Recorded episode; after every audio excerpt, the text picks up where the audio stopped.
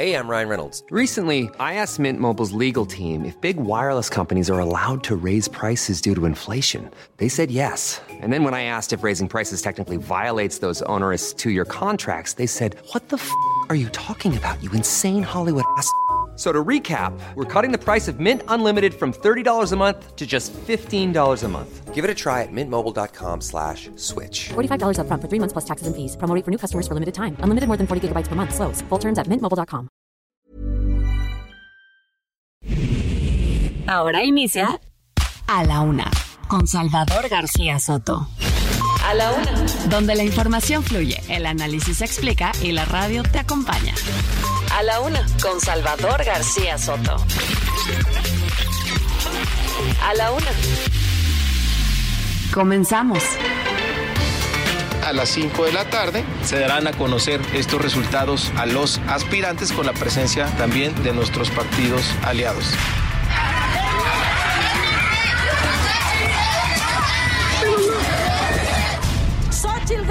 No nos representa. Ella vino a usar el poder y los recursos públicos.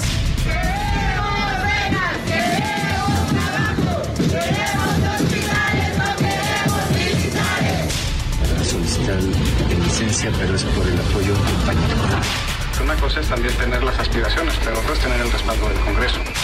No son ambiciosos vulgares, están luchando por una transformación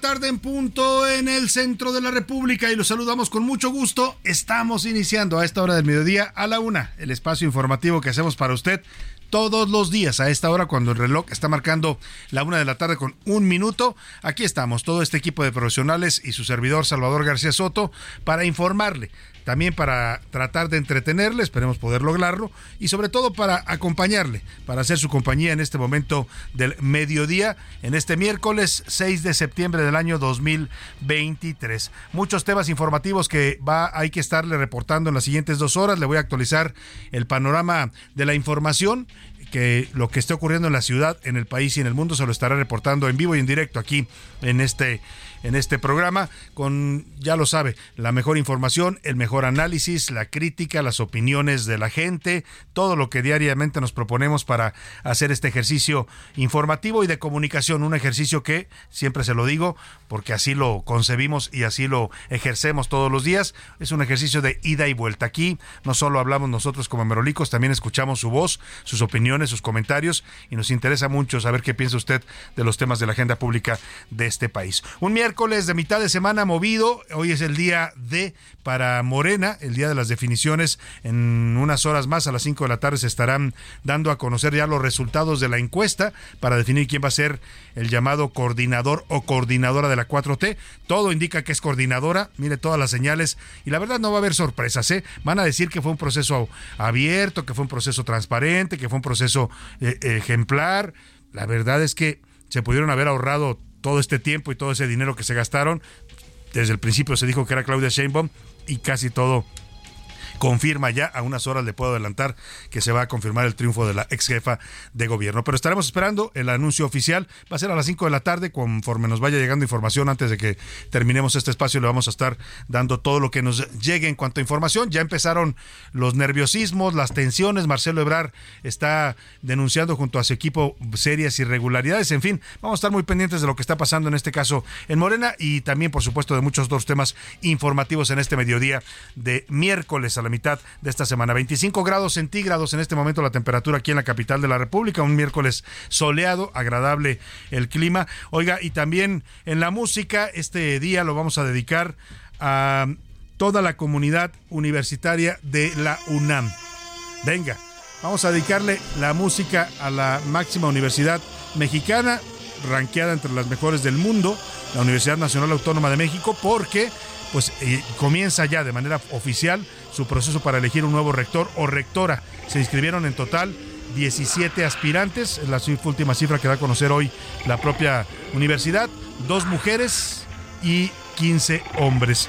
Vamos a estar hablando de música de los Pumas de la UNAM y de los himnos universitarios, de los mambos de la universidad, todo lo que hay sobre esta gran casa de estudios, esta gran institución educativa que es, diría yo, el pilar de la educación superior en México, media y superior. Vamos a estar homenajeando pues a la UNAM en la música. Vámonos, si le parece, rápidamente al resumen informativo. A la una, con Salvador García Soto. Llegó el día de este miércoles van a anunciar al abanderado de Morena rumbo al 2024. A las 5 de la tarde el presidente del Consejo Nacional de Morena, Alfonso Durazo, se reúne con las seis cocholatas para informarles de los resultados. Marcelo Ebrar ha estado denunciando irregularidades y hay tensión al interior de Morena, aunque el presidente López Obrador dice que ninguno de ellos va a romper, que se va a reunir él con todos, que va a negociar y que ninguno de ellos son ambiciosos vulgares, sino que luchan por la transformación. Y señalada la abanderada de la oposición, Xochil Gálvez, fue señalada desde la Cámara de Diputados. La acusan de hipócrita y usurpadora por hacerse pasar como indígena. Xochil Gálvez, por su parte, dice que va a utilizar la tribuna del Senado para defenderse de los ataques del presidente. Dice, si el presidente tiene su tribuna y la usa para atacarme, porque yo no voy a usar la mía como senadora para defenderme. Y finalistas, ya quedó publicada la lista de los 17 aspirantes a rector de la UNAM. Son en total 12, a ver, aquí creo que está en una confusión, me están poniendo mal la cifra, eh, son, en total 12 mujeres. No, a ver, aquí se equivocaron un poco, discúlpeme usted. 15 hombres y dos mujeres en la carrera por la rectoría. Y en la segunda hora de a la una le voy a contar sobre la Olimpiada Nacional de Matemáticas, la cual está en riesgo de cancelarse. Oiga, los niños que van a competir por México dicen que no tienen dinero ni para pagarse el pasaje porque el CONACID no les está dando el apoyo. En los deportes, por el título de béisbol mexicano, se va a disputar una final inédita entre los Pericos de Puebla y los algodoneros de la Unión Laguna, que se pelean el título del béisbol mexicano. En el entretenimiento, Ana Arriaga nos trae lo bueno, lo malo y lo feo del espectáculo. Eh, quédese aquí con nosotros en la Una. Vamos a tener información muy importante, historias, noticias, entrevistas, todo, todo para que usted se informe bien y la pase bien también en este momento de su día. Estas son las de cajón en A la Una.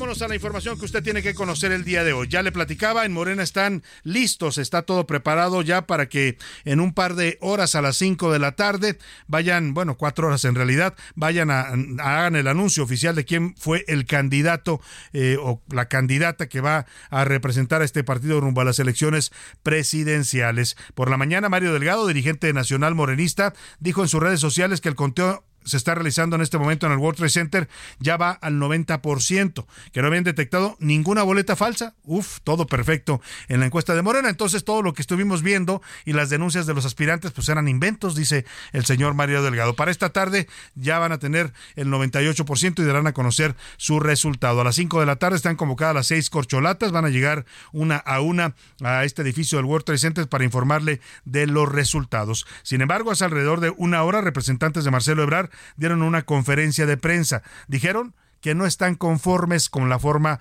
en que se levantó y se procesó esta encuesta. Malú Mitchell, quien es la representante de Marcelo Ebrard ante Morena, dijo que hubo irregularidades en la aplicación de la llamada encuesta madre, que es la encuesta que realizó el Comité Ejecutivo Nacional de ese partido. Nomi Gutiérrez, tú te encuentras ahí siguiendo de cerca este conteo que pues está generando mucha expectativa, aunque la realidad, Noemí, es que todo todo parece apuntar a que se va a confirmar la frase, la frase de campaña que traía la única aspirante mujer en este proceso. Te saludo, Noemí, cuéntame cómo va el conteo y qué está pasando ahí en el World Trade Center. Buenas tardes. Hola, muy buenas tardes, Salvador. Pues yo me encuentro en la calle de Dakota, en el Hotel Cele, donde se encuentra eh, eh, reunido el equipo de Marcelo Ebrard, comentante que el ex canciller llegó a las 11.23 de la tarde por una puerta lateral por donde entran los proveedores, mientras los medios de comunicación estábamos esperando a sus representantes para que dieran un mensaje. Ya alrededor del mediodía, pues sus representantes están denunciando diversas incidencias en los paquetes que contienen la encuesta, por lo que dijo no da certeza. Indicó que también hay incidencias en las cuatro encuestas espejo. Malú Michel, sin embargo, dijo que se van a mantener en el proceso si no se pone en riesgo. También señalaron que en este cotejo que han hecho de las urnas, pues varias han sido anuladas, sin embargo, no dieron el detalle. El diputado mexiquense Daniel Cibaja también comentó que hay diversas regularidades, pero dijo no lo están diciendo porque vayan a perder. Si gustas, vamos a escuchar qué dijo Daniel Cibaja y Malú Michel, los representantes de Marcelo Ebrard.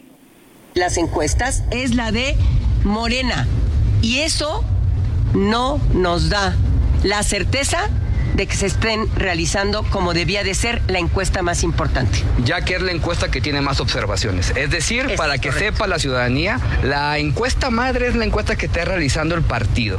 Las otras casas encuestadoras, que son cuatro, son encuestas espejo. Pero si la encuesta madre es la que más afectaciones tiene y más, Más irregularidades e incidencias tiene, pues las espejo prácticamente no tendrían ningún efecto. Bueno, Salvador, y nosotros nos mantenemos aquí al pendiente de las actividades que lleve el equipo de Marcelo Ebrard. Nos ha dicho que el canciller podría salir antes de que se dé este anuncio de Morena. Sin embargo, él ya está reunido con su cuarto de guerra. Pues veremos cuál es sobre todo el semblante de sus integrantes para Claro. ver cómo va este cotejo. Salvador, el ¿Cómo informe está? que te tengo. Noemí, te quiero preguntar cómo está el ambiente ahí en la zona del World Trade Center. ¿Se ve llegar gente? Porque supongo que cuando esto se dé a conocer, vamos a ver ahí porras y, y pues los eh, las manifestaciones de cargada que se han visto en todo la- el proceso interno de Morena. Lo que sí hemos visto desde muy temprano es a los medios de comunicación que desde temprano están llegaron muy aquí al World Trade Center para tener un buen lugar en este proceso. Sin embargo, lo que se nos ha comentado es que varios de los equipos de las denominadas corcholatas pues todavía están reunidos y no se ve todavía mucho movimiento. Recordemos que también aquí es zona de oficinas, hay muchos lugares, mucho movimiento de gente, sin embargo, aún no se ve estas manifestaciones de algunos simpatizantes de las corcholatas. Es- ha sido el proceso interno de lo que hemos visto en el caso de Moreno. Vamos a estar muy pendientes de lo que ocurra y cualquier cosa regresamos contigo, Noemí Gutiérrez. Muchas gracias. Muy buenas tardes. Muy buena tarde. Oiga, hoy en, eh, por la mañana, previo a su conferencia matutina, el presidente López Obrador, pues dijo que no, no hay riesgo de ruptura. Le preguntaron los reporteros en particular por Marcelo Ebrar. Le dijeron, oiga, Marcelo Ebrar está reventando el proceso. Y él dijo que no, que esto no va a pasar, porque ahí todos son bien portados, no va a haber rupturas.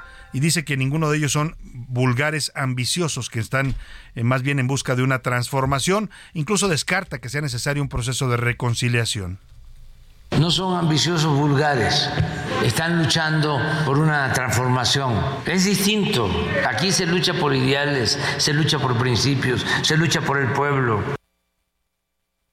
Se lucha por el pueblo, dice el presidente López Obrador. Y mire, hoy el financiero hace un ejercicio adelantando con algunas de las encuestas en espejo, supongo que tuvieron acceso ellos a información, eh, y dice que pues prácticamente dan por ganadora a Claudia Sheinbaum, pero con una diferencia bastante fuerte. ¿eh? Según el financiero, en la contienda de las eh, corcholatas, los números quedarían más o menos así.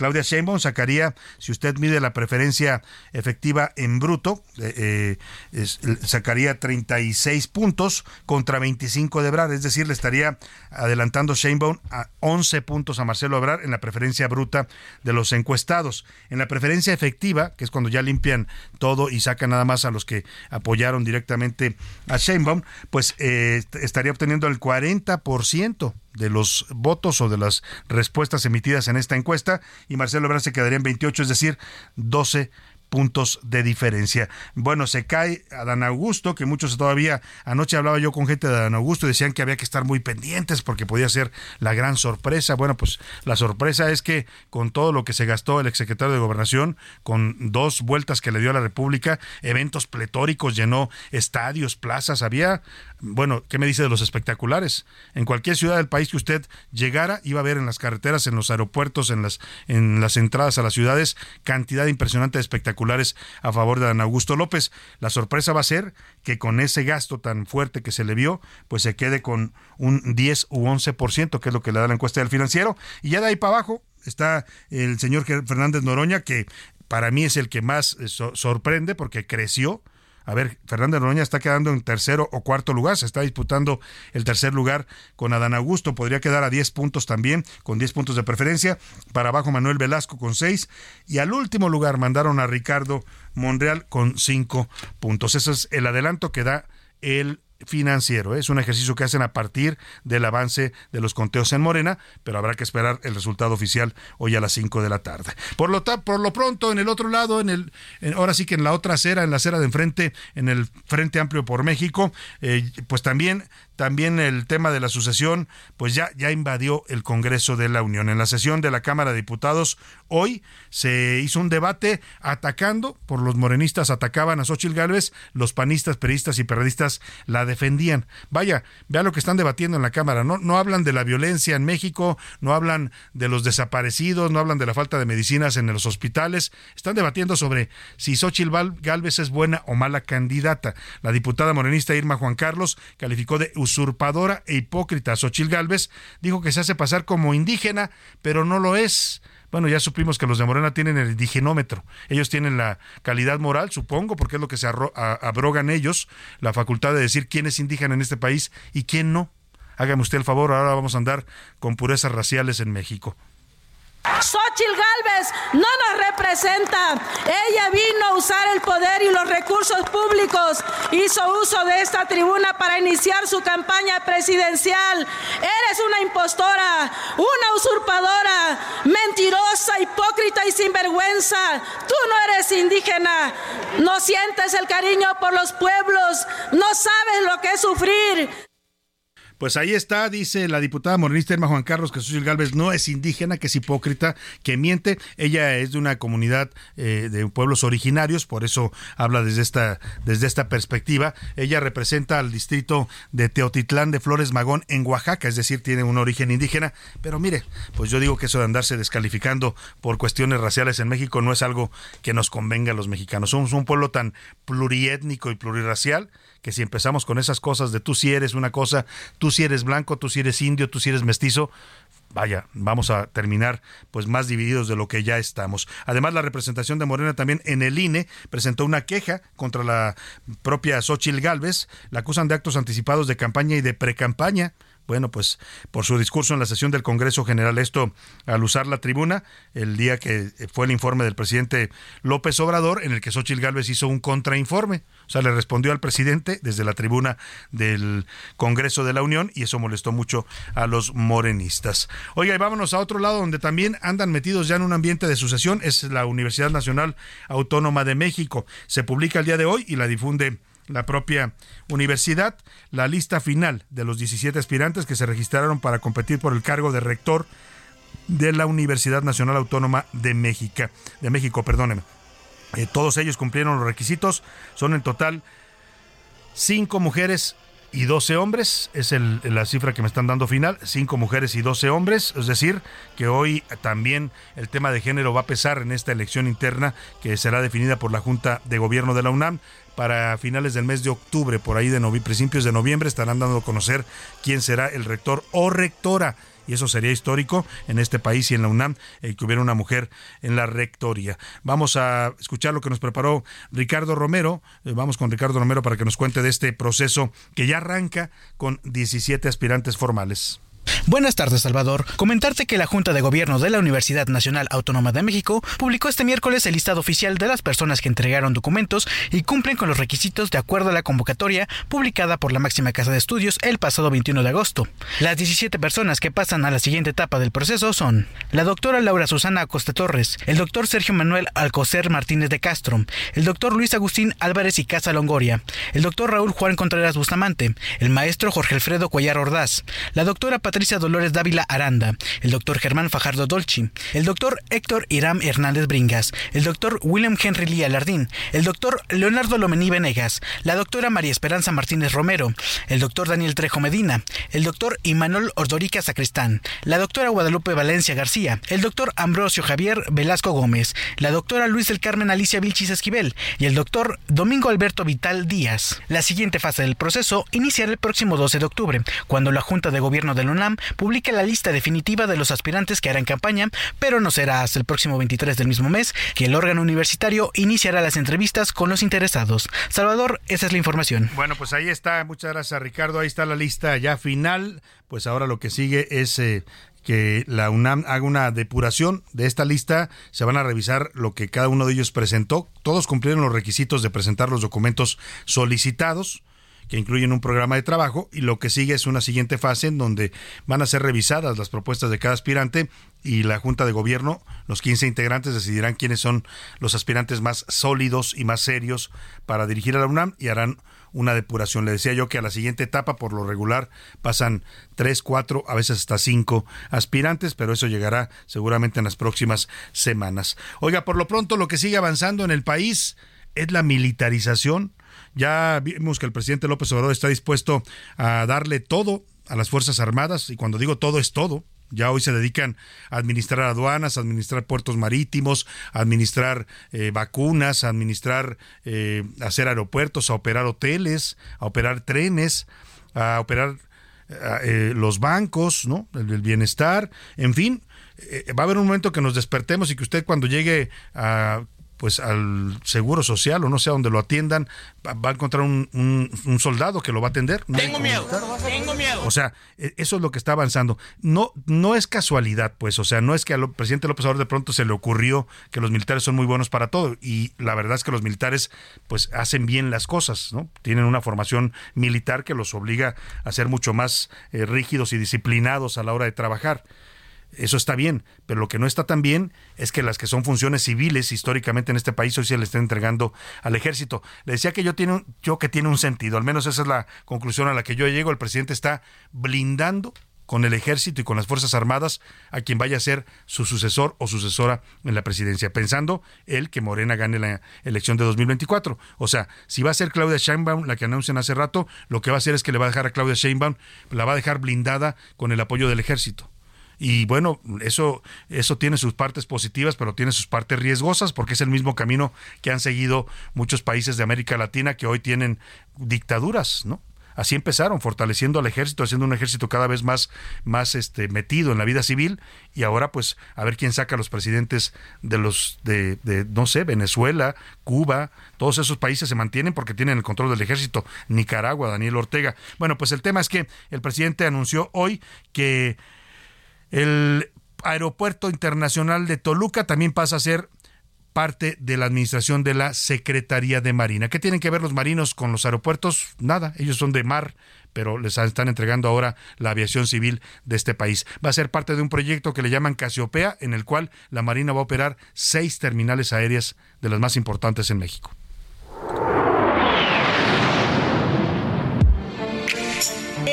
Aeropuerto Internacional de Toluca también pasará a manos de militares. El plan del gobierno federal es que la Marina tenga el control de la terminal que es parte del grupo aeroportuario Casiopea. En total y hasta el momento, el proyecto Casiopea contempla seis aeropuertos, siete con el de Toluca. Se trata de Matamoros, Ciudad del Carmen, Loreto, Guaymas, Obregón y Colima. Con esta decisión, este aeropuerto también pasaría a ser una obra de seguridad nacional, lo que preocupa en temas de rendición de cuentas, manejo de recursos públicos y decisiones administrativas.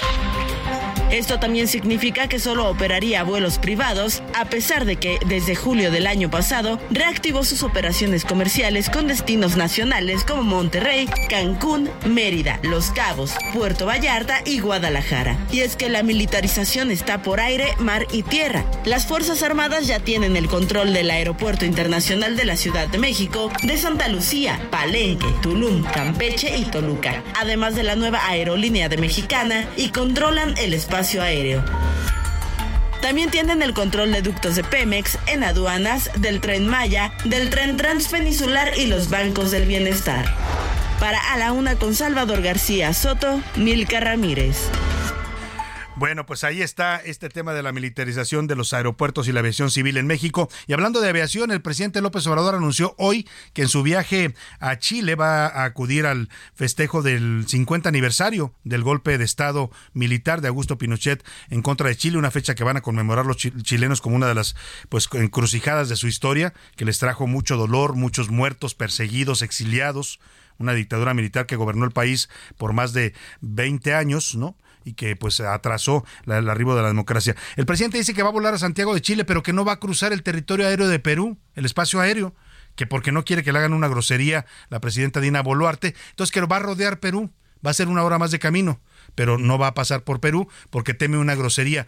Oiga, groserías las que le dijo el presidente a la presidenta del Perú, ¿no? Le dijo que era una espuria, o sea, esos son groserías Lo otro, pues son, perdóneme, payasadas. Vámonos a la música y inauguramos la música de de la universidad y esto se llama Idilio y es la tuna imperial de la Facultad de Estudios Sociales de Iztacala, perdóneme, la Facultad de Estudios Superiores de Iztacala. Escuchemos.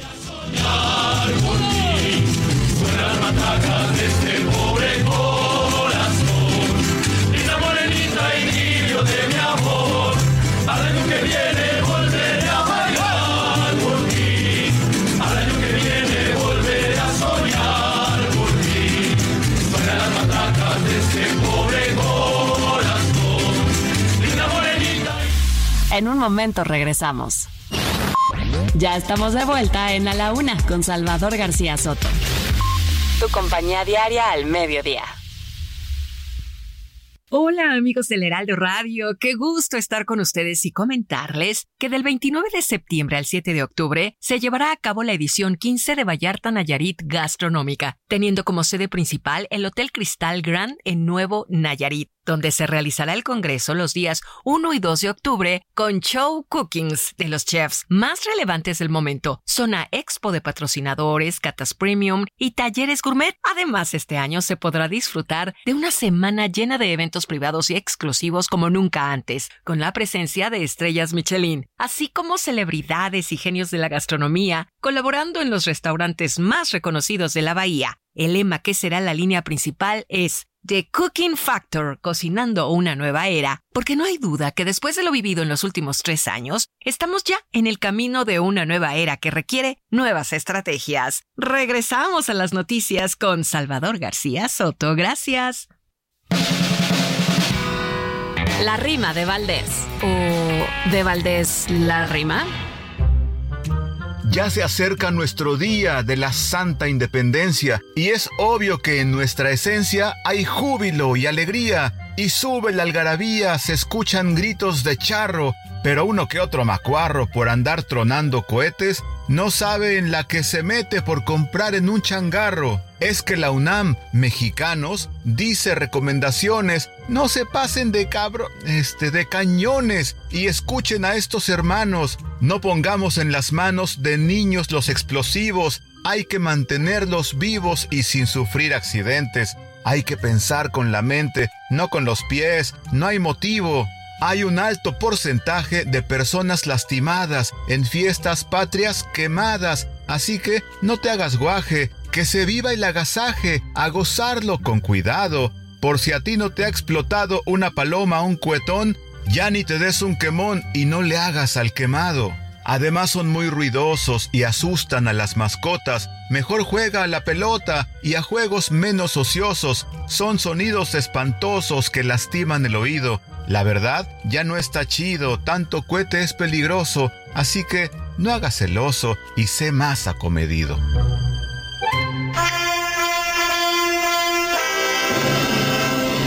El primer rector de la UNAM fue Joaquín Eguía Liz. Ocupó el cargo del 22 de diciembre de 1910 al 22 de diciembre de 1913. A partir de ese momento, se convirtieron en universitarios los profesores y estudiantes de las escuelas nacionales ya existentes. No obstante, la apertura de la Universidad Nacional fue recibida con repudio por la vieja guardia del positivismo ortodoxo.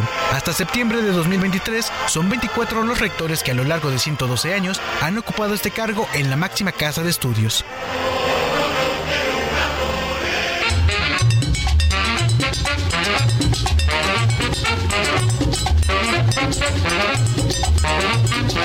We'll be right back.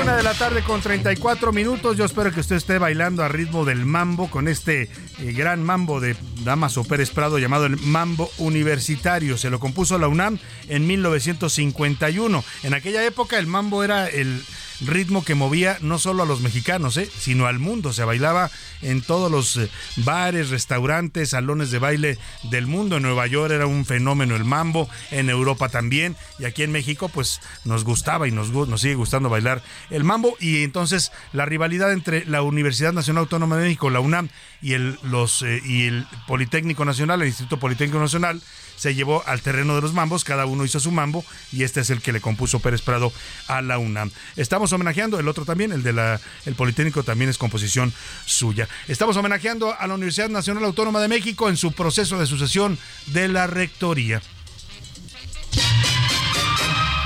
Preparatoria, campeón, preparatoria,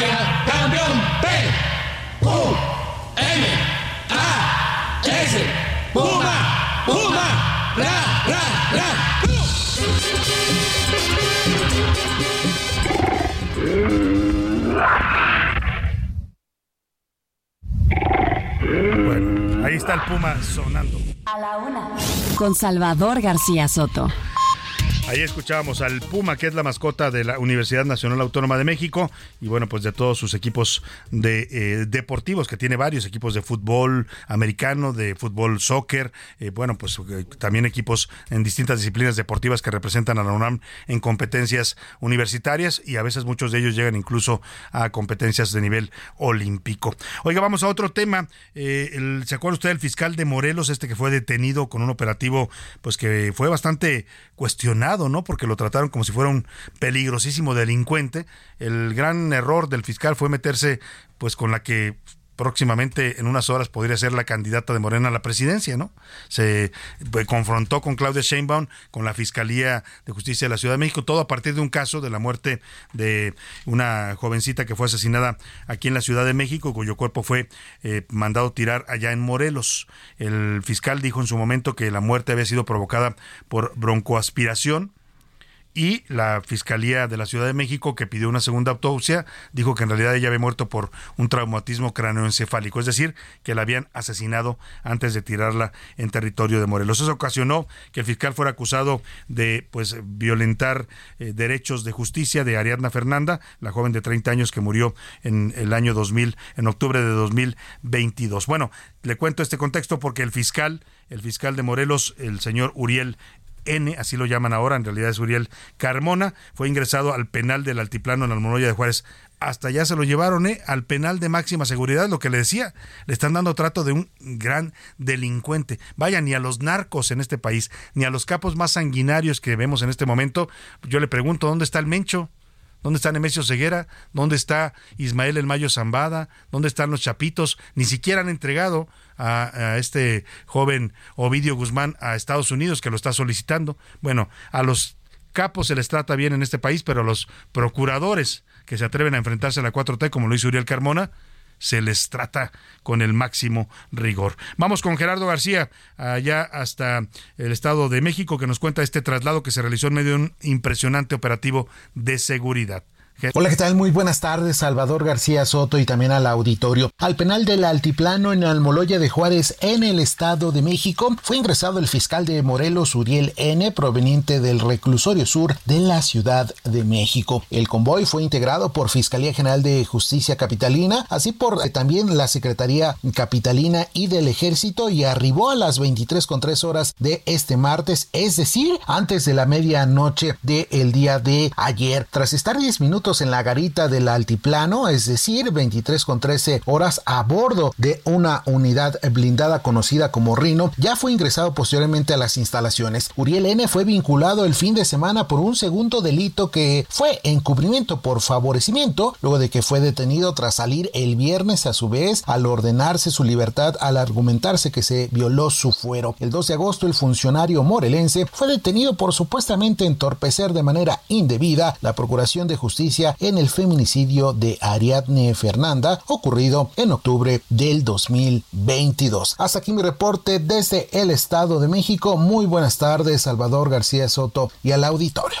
Muchas gracias a Gerardo García también allá en el Estado de México. Pues ahí está un traslado con un fuerte operativo de seguridad y la pregunta es si a lo mejor el fiscal suponiendo que la acusación que le hacen de haber, eh, digamos, eh, tratado de ocultar un feminicidio es grave, ¿no? O son delitos contra la administración de la justicia, pero yo no sé si amerite que lo metan a un penal de máxima seguridad, ¿eh? Donde están los asesinos, narcotraficantes, secuestradores, allá se van a llevar, o ya se llevaron más bien al fiscal Uriel Carmona. Esto habla de que claramente pues hay mm, temas políticos detrás de esta de este asunto, mucho se dijo y por ahí va el asunto que pues se lo, al fiscal lo detuvieron, lo acusaron, también para limpiarle el camino a Cuauhtémoc Blanco, porque el fiscal estaba peleado con el gobernador Cuauhtémoc Blanco y él se había quejado varias veces con el presidente y como ahora van a necesitar a Cuauhtémoc, dicen, para traerlo a hacer campaña por la Ciudad de México, lo quieren meter como senador por la capital de la República, pues entonces le están haciendo el favorcito de quitarle al incómodo fiscal.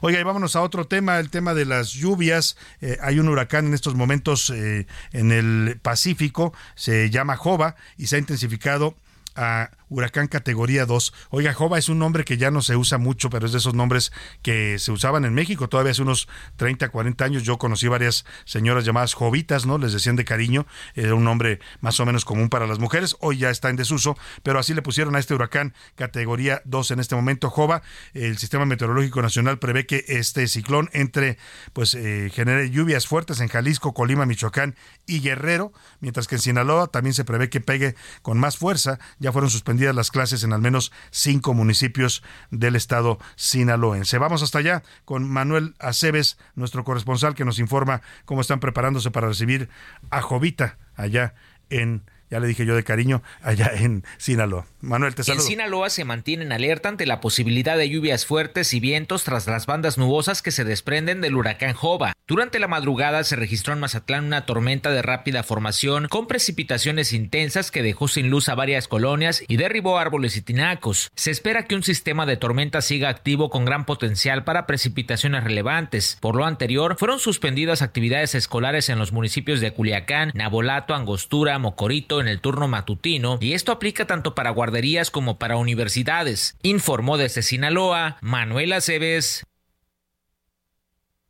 Bueno, pues ahí está. Muchas gracias a, nuestro corresponsal allá en Sinaloa. Están preparándose ya para la llegada de este huracán Jova, que pues está eh, siendo motivo de alerta en varios estados de la costa del Pacífico mexicano. Oiga, y Vamos a, platicar en un momento más de este tema, que, que pues, es un tema humano. La verdad es que eh, eh, yo cuando me enteré me dolió porque conozco a Juan Pablo Adame. Él es un político panista joven, eh, no debe rebasar los 40 años de edad. ha hecho una carrera política interesante. Es hijo del exgobernador de Morelos, Marco Antonio Adame, pero él hizo su propia trayectoria. Fue diputado federal, tiene 38 años de edad. Y, y mm, bueno, pues Juan Pablo Adame eh, está afectado en estos momentos por un cáncer fuerte en que lo está eh, pues eh, lo tiene muy mal de salud. Le platico este contexto porque pues hoy Juan Pablo Adame se convirtió en senador va a ser por unos, unas horas, no sé cuántos días vaya a estar, es momentáneo, eh, porque él es el suplente de Miguel Ángel Mancera, el senador del PRD. Y Miguel Ángel Mancera, en un gesto muy humano, me parece, decidió dejarlo a él que tome posesión como senador, aunque sea por unas horas, para que cumpla el sueño. Él tenía el sueño de ser senador de la República en su carrera política, algo que probablemente no pueda ya lograr. Su cáncer está muy avanzado y hoy se presentó en el Senado con esas condiciones de salud, con ese estado que tiene delicado de salud, pues a tomar posesión como senador. Es el momento, el que va usted a escuchar, en el que él, eh, Juan Pablo Adame, eh, presenta ante el Pleno de la Cámara Alta una iniciativa en sus horas como senador para ayudar precisamente a los enfermos con cáncer. Escuchemos. Ante ustedes está una iniciativa que dota a la familia de un apoyo de manera subsidiaria para que quienes padecen cáncer puedan acompañar a sus familiares y lo puedan hacer en este momento en donde uno tiene que estar tomando quimioterapias y hay alguien que tiene que pagar un traslado, tiene que pagar un hotel, tiene que renunciar a su actividad profesional para poder atender a un enfermo. Y está lo que propone el senador, porque en estos momentos es senador, así ha tomado posesión eh, Juan Pablo Adame.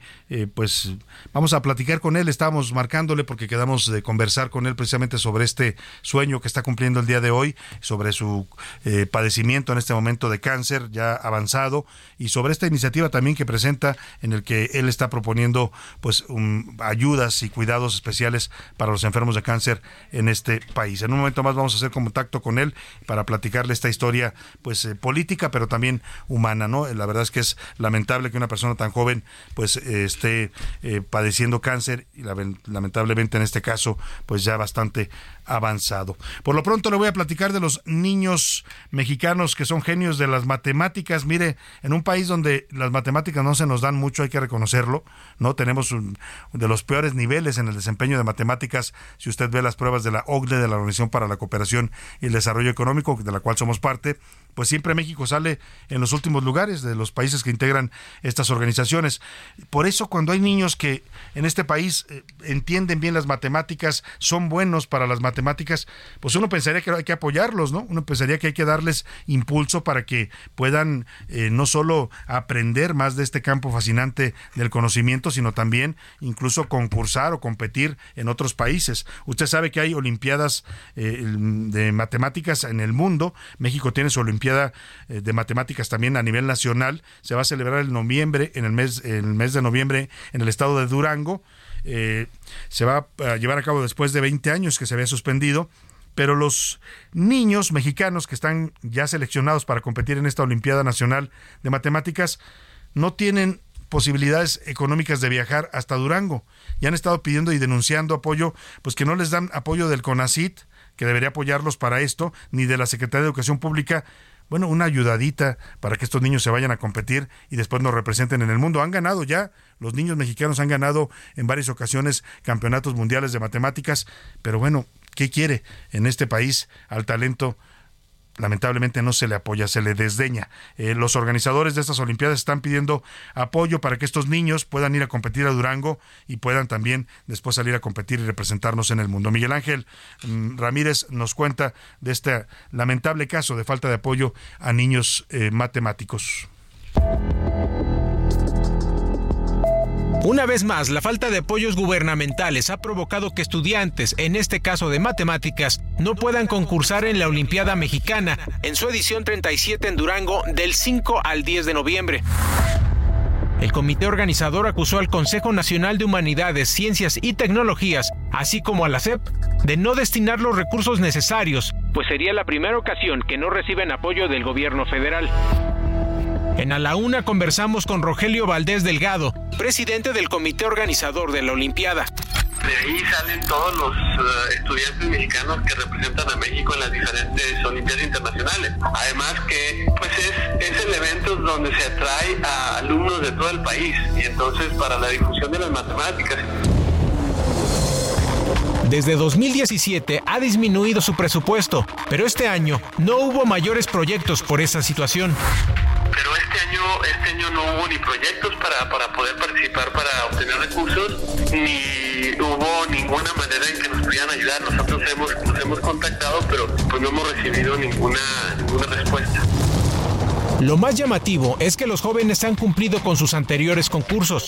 Apenas el 12 de julio, la delegación mexicana participó en la 64 Olimpiada Internacional de Matemáticas en Japón, donde ganó una medalla de oro, tres de plata y dos de bronce. De no participar, los jóvenes no podrían ir a otros eventos de carácter internacional. Así, la falta de proyectos que pone en riesgo a la Olimpiada Mexicana de Matemáticas. Para la una con Salvador García Soto, Miguel Ángel Ramírez.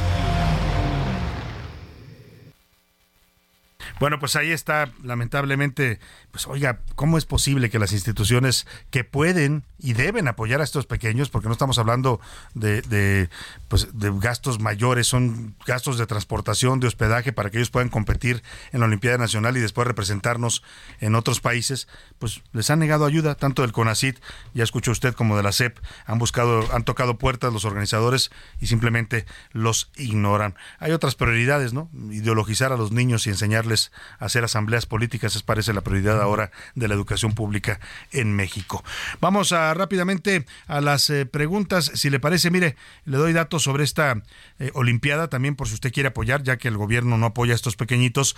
Van a participar 320 eh, personas en total en esta Olimpiada Nacional de Matemáticas. Les faltan 450 mil pesos para viáticos para los niños. Si usted quiere apoyarlos, con lo que pueda, con un peso, dos, tres, cinco mil, los que usted quiera y pueda ayudar a estos eh, pequeños, puede depositar, le voy a dar una cuenta al 0121, a ver si anota, 0121 8000 19 03 53 3963. Repito, cuenta de BBVA Bancomer, BBVA Bancomer 0121 8000 1903 53 3963. Está a nombre de la Sociedad Matemática, Sociedad Matemática Mexicana AC y eh, pues también eh, hay otra cuenta de eh, HCBC, también se la voy a dar, 0, 0, 0215 4004 0393 18 6130. Repito, HCBC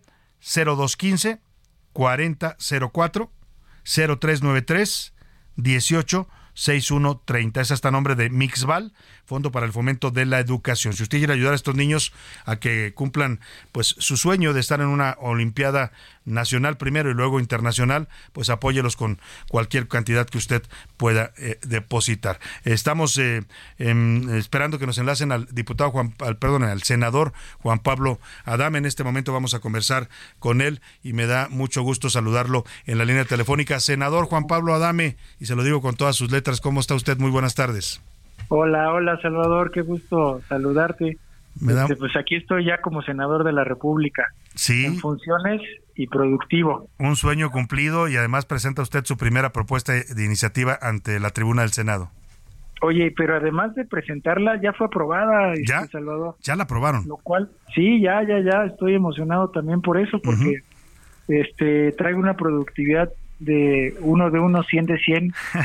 sí, Entonces, este, estoy completo, completo el día de hoy. La verdad es que fue muy emotivo, digo, la, el acompañamiento de la familia, el acompañamiento de los senadores. Claro. Y ya tener aprobado este producto legislativo, pues hace redondo el día. ¿Qué representó para ti en este momento de tu vida con esta enfermedad que tienes, subirte a la tribuna y poder decir soy el senador Juan Pablo Adame y quiero presentar esta iniciativa que además buscas ayudar con esta ley ya aprobada eh, pues a los eh, enfermos de cáncer en México?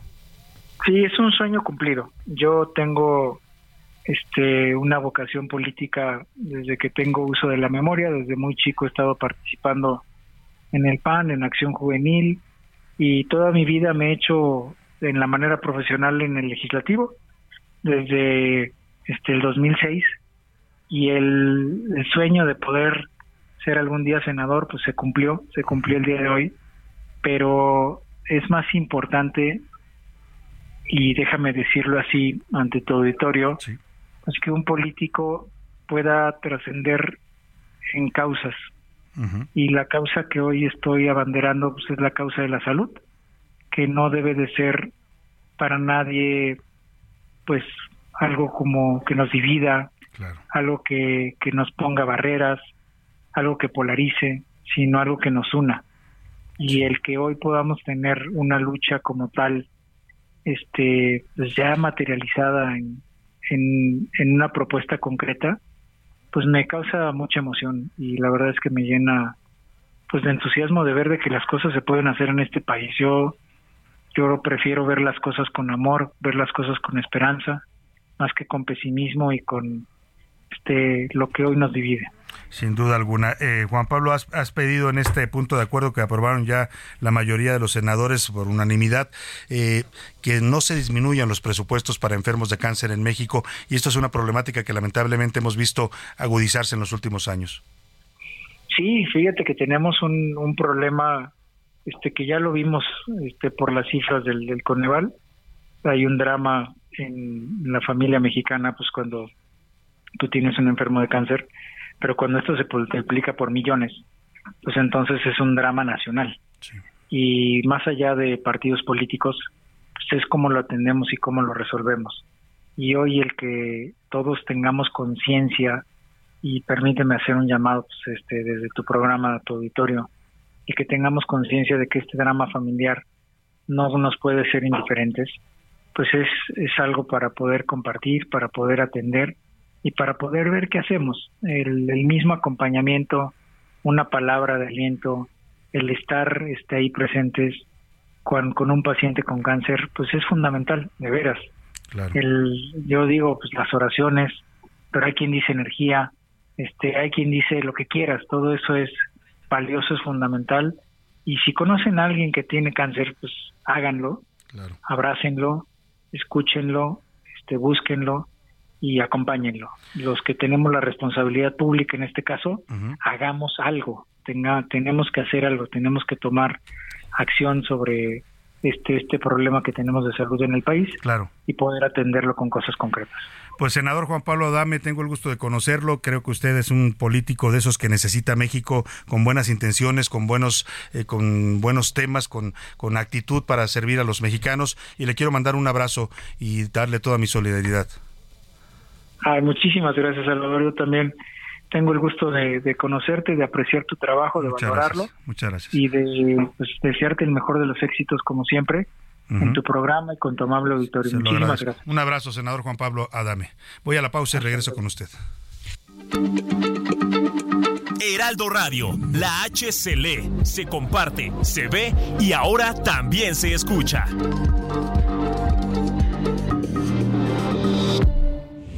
Ya inicia la segunda hora de A la Una con Salvador García Soto. A la Una, donde la información fluye, el análisis se explica y la radio te acompaña. A la Una con Salvador García Soto. A la Una. Comenzamos.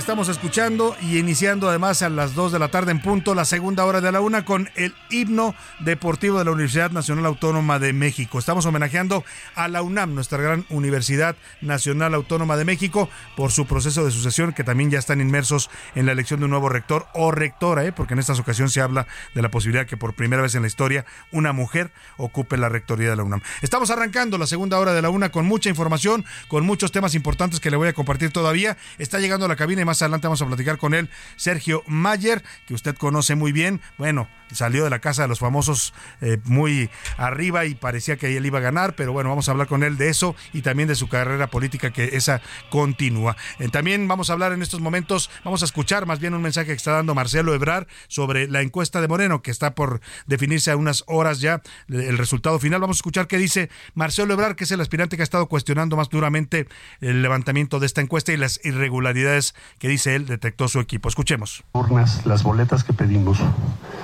hemos encontrado incidencias en una proporción muy superior a lo que habíamos previsto. Por eso se tardó tanto todo el proceso. Eh, lo que les quiero decir es que nosotros afirmamos que esto debe reponerse, es decir, ya no tiene remedio, ya no tiene remedio. Eh, quiero quiero decirlo ahorita porque no sabemos si vamos a ganar o vamos a perder. No se han contado votos. Quiero que les quede claro eso, por favor. No se ha contado un solo voto. No se ha contado una sola boleta. Entonces estamos diciendo esto porque las incidencias que hemos visto durante toda la tarde y noche, madrugada y hasta esta hora, Marta aquí conmigo no ha dormido desde ayer como muchas otras compañeras y compañeros, nos obligan a decir esto o callar. Entonces, tomamos esta decisión, hay que hablar. Esto no está bien.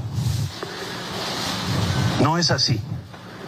Todos los que hemos formado Morena no estamos de acuerdo. ¿Con quién estoy siendo leal?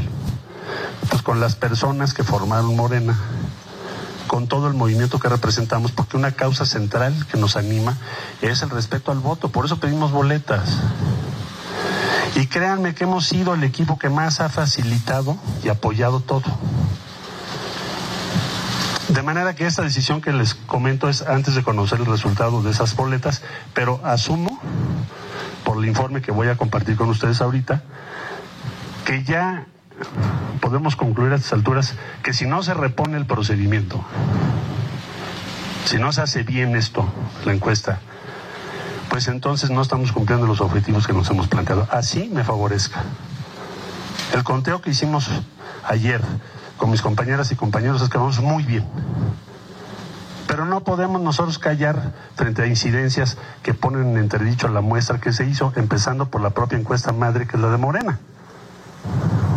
Entonces, le voy a pedir a Marta, que es nuestra especialista y defensora y promotora y coordinadora de estos trabajos técnicos en torno a la encuesta, que les comparte el mismo reporte que yo acabo de escuchar. Bueno, estamos escuchando al ex canciller Marcelo Ebrar, aspirante de Morena a la coordinación de la 4T o la candidatura presidencial, como se le quiera llamar, acaba de pedir bueno, prácticamente está descalificando la encuesta. Dice él que debe reponerse el proceso, esto ya no tiene remedio, habla de una serie de irregularidades y de incidencias en el levantamiento de esta encuesta, sostiene, y eso me llama mucho la atención, que no se han contado las boletas ni los votos, cuando Mario Delgado ha informado ayer o todavía hoy por la mañana que llevan al 90%.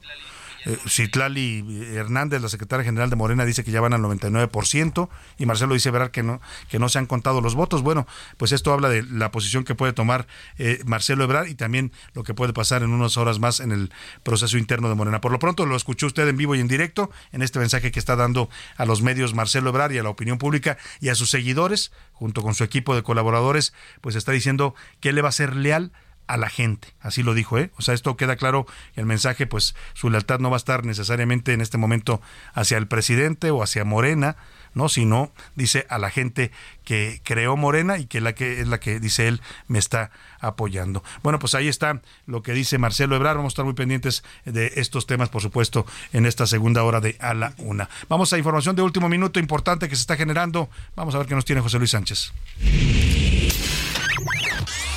Último minuto en A la Una, con Salvador García Soto.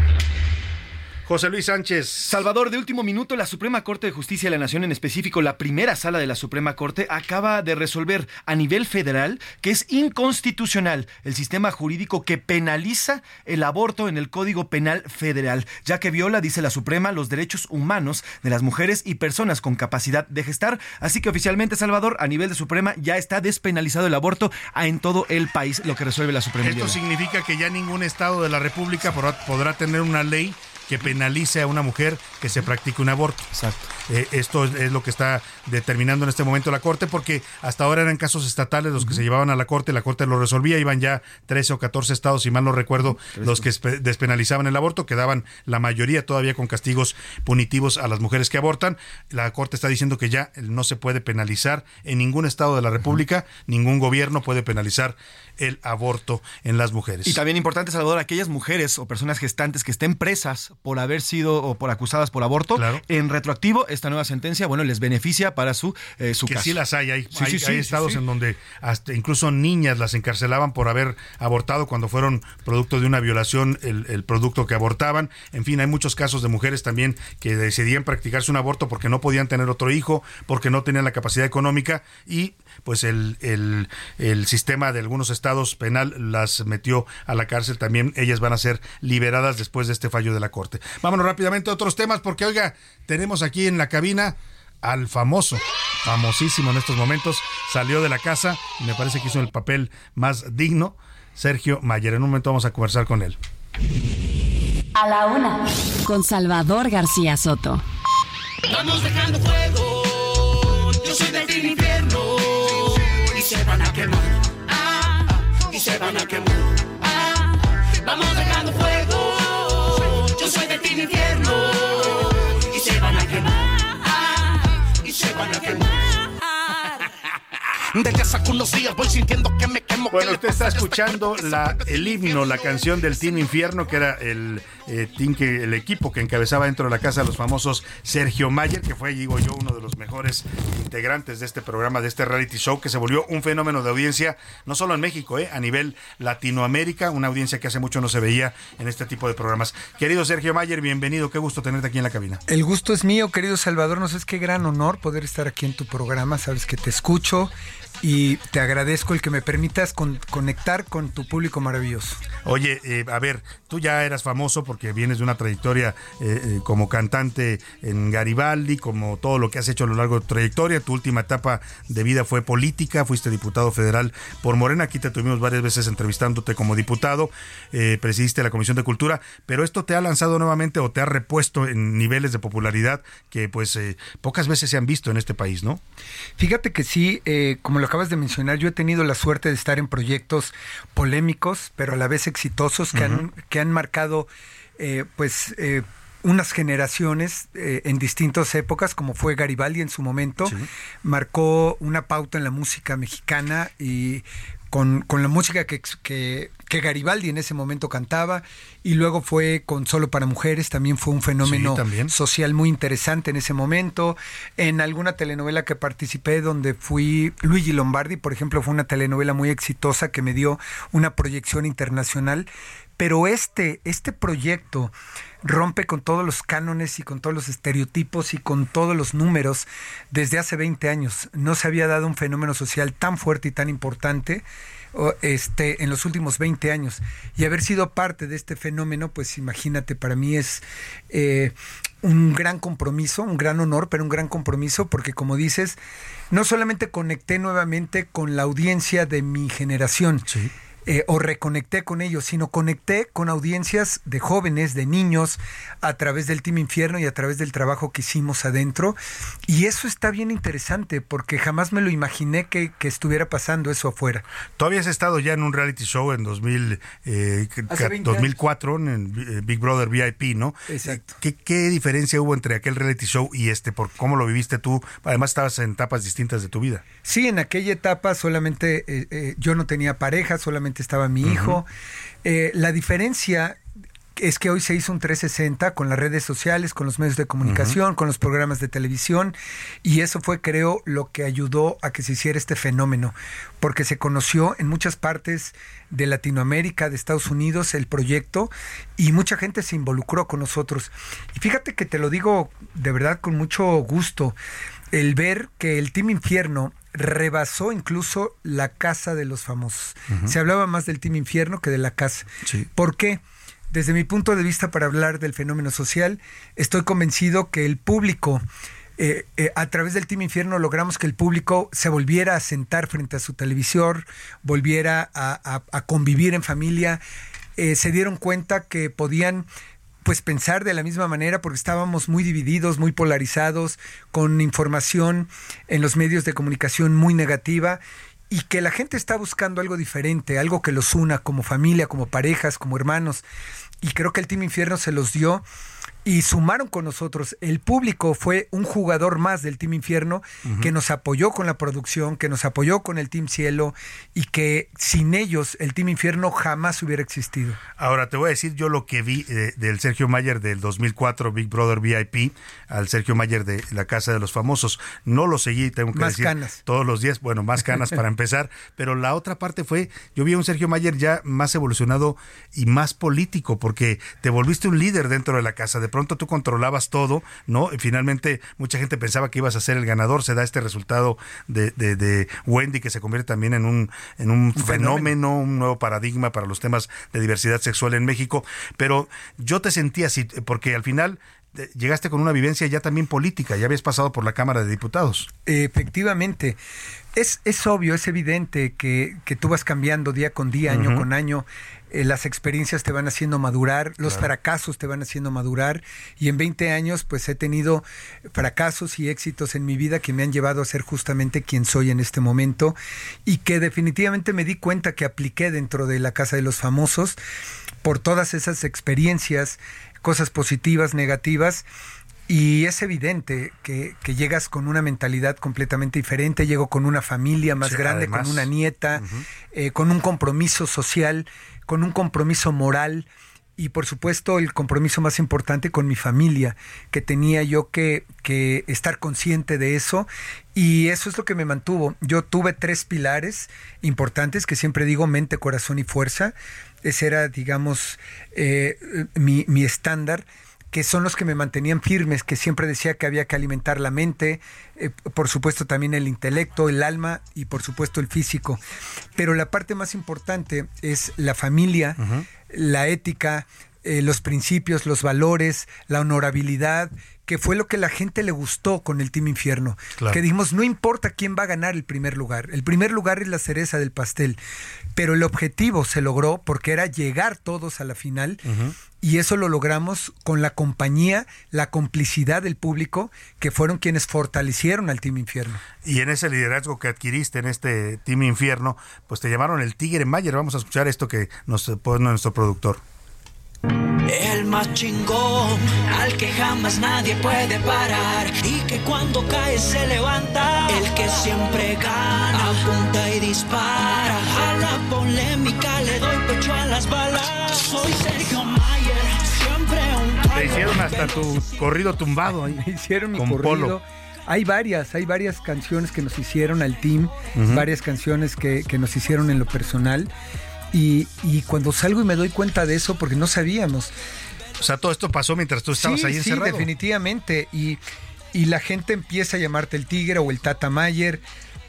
Y fue, fue esa satisfacción de saber que hiciste las cosas bien y no sabíamos lo que pasaba. De repente hay personas que me en entrevistas me dicen, oye, tú sabías, te decían qué decir, cómo decirlo, porque parecía que movías que movías justamente los hilos porque sabías que iba a pasar, decías lo que iba a pasar y, manipulabas de esa forma que en cierta forma lo vi como un halago, porque me están diciendo. Te estaban reconociendo tu olfato. Sí, y no, de, no teníamos contacto con absolutamente nadie. Eh, yo fui guiándome con mi estrategia con base a la observación, con base a armar estrategia, pensar, ver cómo iban a ser los números, quién iba a salir, cómo nos convenía. Hacíamos reuniones en el Team Infierno justamente para... Y mi trabajo fue justamente eso. Yo soy muy protector eh, y trato de que la gente que esté conmigo esté bien. Y ese fue mi objetivo. Y siempre quise cuidar y proteger a mis compañeros en ese aspecto. Pero estoy convencido que la personalidad de cada uno de mis compañeros fue lo que hizo grande al equipo. No, no, no me imagino un Team Infierno sin los seis que fuimos. Esa es la realidad. Cada uno de nosotros aportó su personalidad, eh, sus risas, su llanto, su inteligencia, sus juegos. Su carisma. Su carisma. Y eso es lo que hizo al Team Infierno un fenómeno social. Ahora, en ese fenómeno se, se, rumoraba mucho afuera, ¿no? Decían, está todo arreglado. Muchos te veían a ti como el gran líder y decían, va a ganar Mayer. Y luego viene este resultado donde gana esta chica Wendy eh, y, eh, bueno, pues todo lo que desató, ¿no? Todo el fenómeno que desató también. Aquí hablamos de eso, hablamos con gente de la comunidad trans, que la veía ella como un símbolo en estos momentos para apoyar a visibilizar a esta comunidad. Eh, pero yo te quiero preguntar cómo fue esta parte de convivir. Tú, tú estás en un medio, el medio artístico que, eh, la, que, la diversidad sexual es una realidad de hace mucho tiempo. Pero ¿cómo fue convivir día a día con una persona transgénero y qué lecciones te deja a ti? Pues te puedo decir que es un tema que no estábamos pensando, o sea, yo en lo personal no pensaba, estoy con una trans. No pensabas eso. No, de ninguna manera. O sea, la veías como, una mujer, un ser humano, una persona, más un compañero, compañera, este, compañere, como dicen. Compañere, donde compartimos, vivimos eh, muchas vivencias, lloramos, jugamos Y yo te puedo decir que fue un gran ejemplo de inclusión, de respeto a la diversidad, en donde creo que México está justamente, tiene que entender que tenemos que ser respetuosos eh, de la diversidad. y, y yo estoy contento con el resultado, independientemente de que hay gente o personas que pensaban que iba yo a ganar y que dicen que si estaba arreglado. No puede estar, si yo pensara eso, sería descalificar las siete nominaciones que tuve y el apoyo del público que me dio. Eh, que, que hoy día por fuera veo que pasaron ciertas cosas con la producción con respecto al Team Cielo o algunos personajes de ahí, eh, pues puede ser que quisieron nivelar un poco porque el team pues estábamos arrasando y quisieron pues nivelar un poco eh, por cuestiones de contenido dentro del programa, porque si no imagínate lo que hubiera pasado, ¿no? Claro. Dejó de ser la casa de los famosos para convertirse en la casa del infierno. La última semana la convertimos en la casa Las redes sociales hablaban de eso todo el tiempo. Y, y el Team Infierno rebasó la casa de los famosos porque se hablaba más justamente de, del Team Infierno. Y, y, bien, para mí fue un gran honor haber compartido con Wendy. Me dio gusto que ganara porque es una mujer muy inteligente, con una, con una velocidad eh, verbal e inteligencia de, de, respuesta maravillosa y que conecta con todas las generaciones, diga lo que diga, te conecta y te genera risa. Entonces, eh, yo siempre le propuse que se siga preparando, que siga creciendo. Claro. Eso no quiere decir porque pensaron que yo quería cambiarle su esencia. Mm. De ninguna manera. Lo que queremos es que ella crezca como persona, como Claro. comunicadora. Este, y no nada más se quede en YouTube, sino que se convierte en una gran comunicadora porque tiene un don Claro. que le regaló la vida porque está hecha a base de golpes. Sí, sí, sí. Y eso habla bien de ella y tiene todo mi cariño y respeto y estamos haciendo cosas juntos. Muy bien, pues ya nos darás las noticias cuando vengan lo que van a hacer juntos y con el Team Infierno y también con Wendy. Pero te quiero preguntar, la fama trae muchas cosas. Hoy la gente te, tú, tú ya tenía, ya eras famoso antes de entrar a esta casa. Hoy estás, ha subido tu, tu popularidad y eso empieza a traer. Yo veo por ahí, me entero en las columnas y en los corrillos políticos que Morena, este partido en el que tú eh, fuiste diputado, te, porque te invitaron a ser diputado federal en la anterior legislatura, eh, después tuviste algunos desencuentros con ellos por tus posiciones, que siempre trataste de ser congruente con tu, con lo que tú pensabas y defendías tus posiciones, pero ahora me entero que te están buscando de nuevo. ¿Vas a volver a la política? Eh, pues realmente nunca te, te, te, despegas de la política. La política, como en, la, en, en, el medio artístico, a veces haces una novela, luego Claro. pasa un año y, y, te sale otra. Y así es esto. La política hay tiempos y momentos. Claro. Eh, ahorita no hay nada que hacer en la política porque no son elecciones, vienen las próximas en el 24. Y yo estoy abierto. A mí me encanta hacer política. Yo siempre he dicho que no he sido militante y, y estoy seguro que no seré militante de partidos. Si hay algún partido que crea en mí y yo pueda sumar con ellos independientemente de su, de su ideología, porque yo soy una persona que soy muy abierta, yo soy de, tengo cosas de izquierda, de derecha, de No centro. te, no te ubicas, no te encasillas. yo en no una me ideología. encasillo y mucho menos de manera radical. Sí. Entonces, porque creo que eso es lo mejor. Siempre hay que buscar posturas intermedias Claro. y no radicalizar, porque eso es la mejor forma de, De entendernos, convivir y De entenderlos.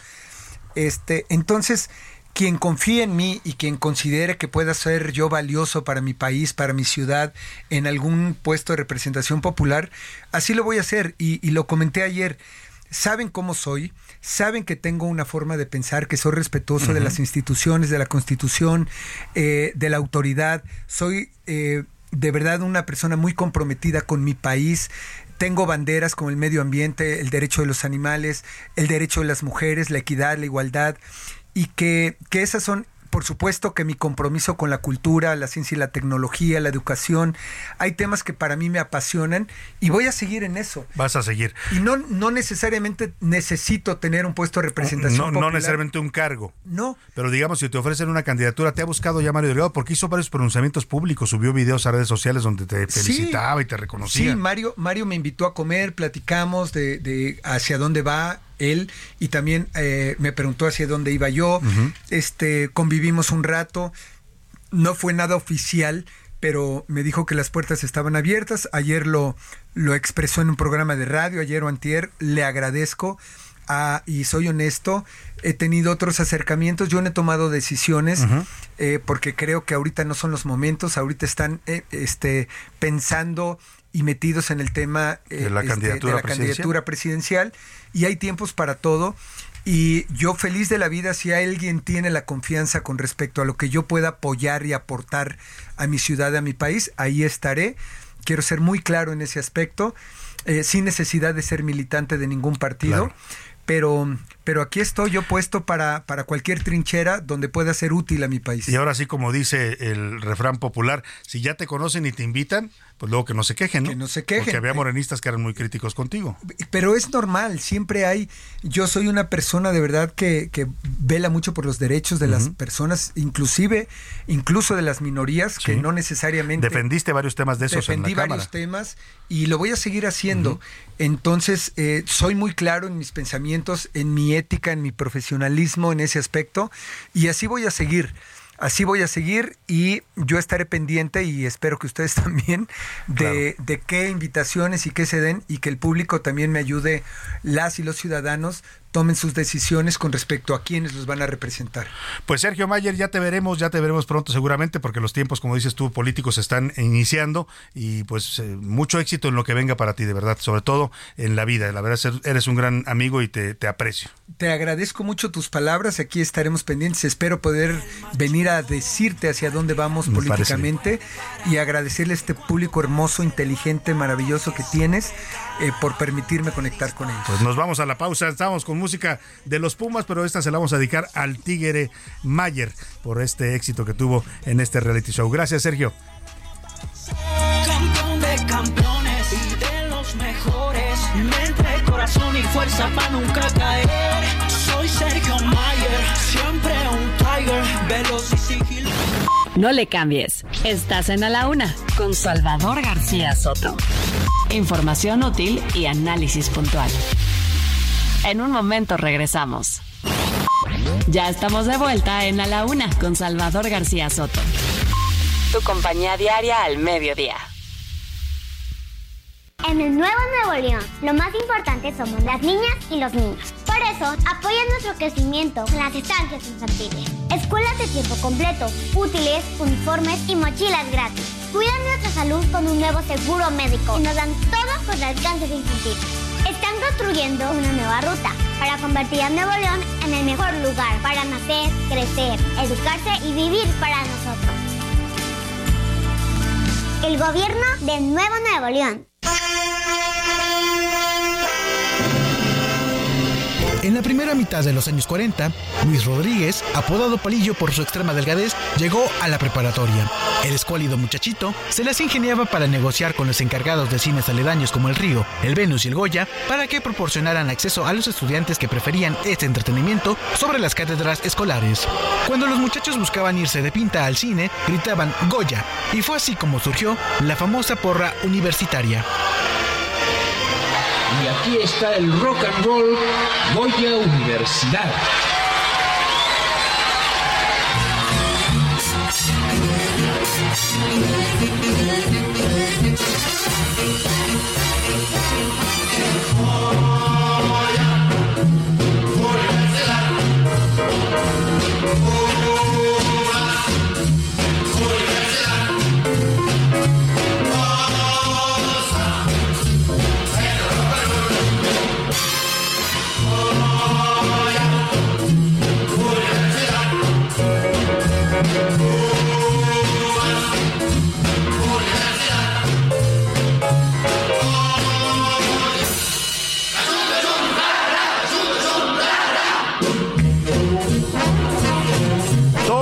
Tarde con 32 minutos. Estamos regresando aquí en A la Una.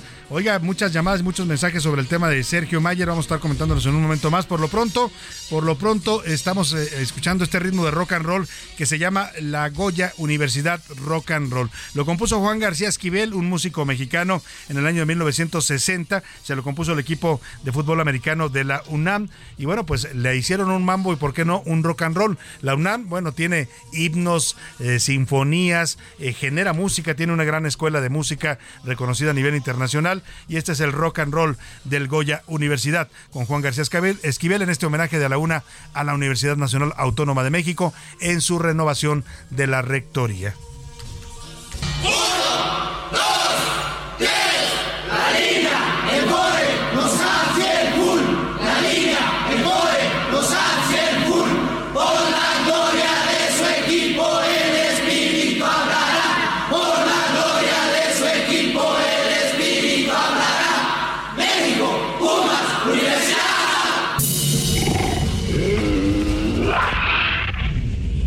A la una.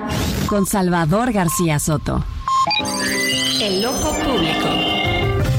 En A la Una tenemos la visión de los temas que te interesan en voz de personajes de la academia, la política y la sociedad.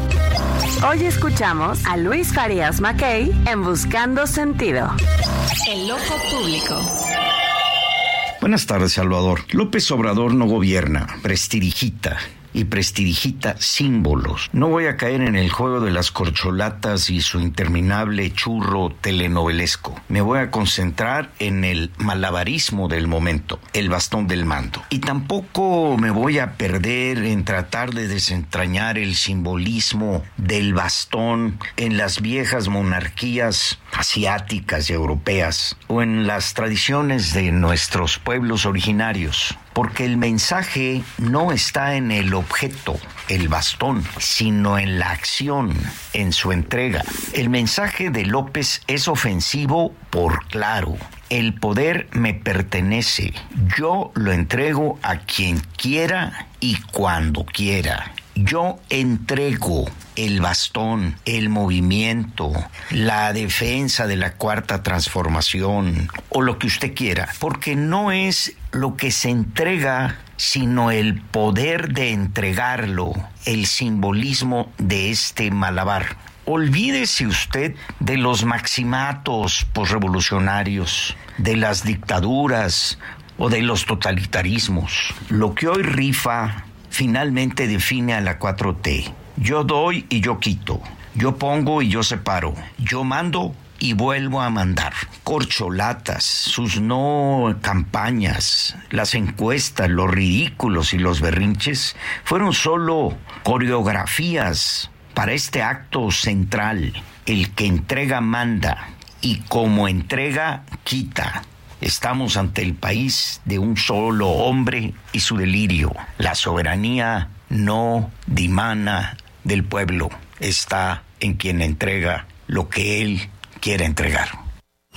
A la una, con Salvador García Soto.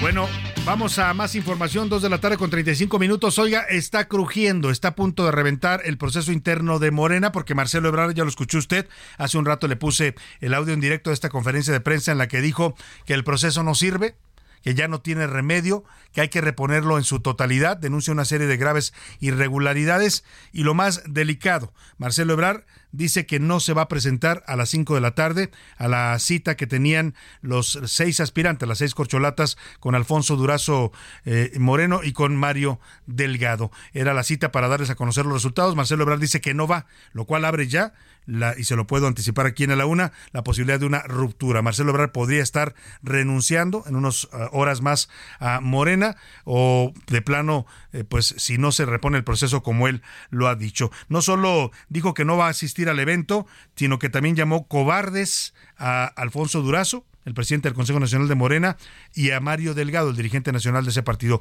Digo que son cobardes porque denuncia que a sus representantes no les permitieron entrar al conteo de los votos, que les cerraron el acceso y que además les echaron a la policía. Este es el audio en el que Marcelo Ebrard está diciendo que no va a las 5 de la tarde, es decir, está descalificando y desconociendo los resultados de la encuesta antes aún de que se hagan oficiales. Escuchemos. Entonces, claro que no vamos a ir hoy en la tarde al evento.